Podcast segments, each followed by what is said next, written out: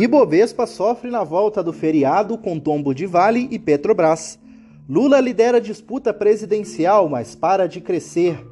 Fed anuncia redução de 15 bilhões de dólares na compra mensal de títulos. Estas e outras notícias você acompanha agora no Eleva News. Bom dia! Hoje é quinta-feira, 4 de novembro. O meu nome é Pedro Lixter e este é o Eleva News, o podcast com as informações mais relevantes para começar bem o seu dia. Ibovespa sofre na volta do feriado com o tombo da Vale e Petrobras. Quem olha só para a foto deste saldo do dia não vê nem a sombra do que foi o desempenho da maior parte da carteira teórica do Ibovespa. O noticiário esteve bastante carregado, é verdade, com ata do Copom do Banco Central, retirada de estímulos nos Estados Unidos e teto de gastos prestes a ser furado. Mas foi uma quarta-feira de ganhos para quase todos os gostos, tão maiores quanto os que vinham apanhando recentemente as ações integrantes do índice. Contudo, as duas ações com maior espaço no principal índice acionário do Brasil tomaram uma sova e tanto. O Ibovespa subiu apenas 0,06% aos 105.617 mil pontos, pouco condizentes com a gana com que se foram as compras na Bolsa Brasileira. Na semana, acumula ganhos de 2,04%. Lula lidera a disputa presidencial, mas para de crescer, mostra a pesquisa XP e PESP. O ex-presidente Luiz Inácio Lula da Silva segue liderando a disputa ao Palácio do Planalto no próximo ano, segundo uma pesquisa da XP e PESP divulgada nesta quarta-feira. Mas o levantamento mostra que o petista parou de crescer.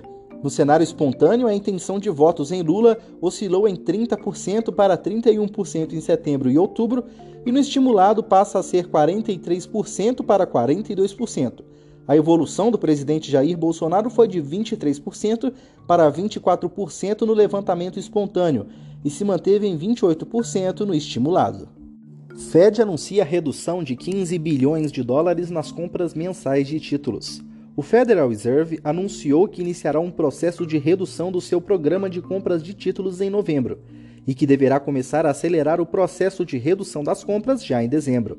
O Banco Central norte-americano reduzirá as compras de títulos do Tesouro em 10 bilhões em novembro e 70 bilhões e as de títulos hipotecários em 5 bilhões a 35 bilhões de dólares em dezembro. O Fed disse que reduzirá a compra de pelo menos os mesmos valores. Bolsonaro repete críticas à política de preços da Petrobras. O presidente Jair Bolsonaro voltou a criticar ontem a política de paridade com o mercado internacional que é seguida pela Petrobras, com regra para reajuste de preço dos combustíveis. Sem entrar em detalhes, o presidente afirmou estar jogando pesado sobre o tema dos combustíveis, mas voltou a argumentar que não pode fazer nada para impedir a escalada de preços. A Petrobras se aparelhou com uma legislação para se autoproteger. O preço por paridade internacional é lei de 2016, se não me engano. Disse Bolsonaro a apoiadores em frente ao Palácio da Alvorada. Se interferir na Petrobras, respondo civil e criminalmente. Na agenda do dia desta quarta-feira, 4 de novembro, zona do euro tem PMI composto de outubro às 6 da manhã.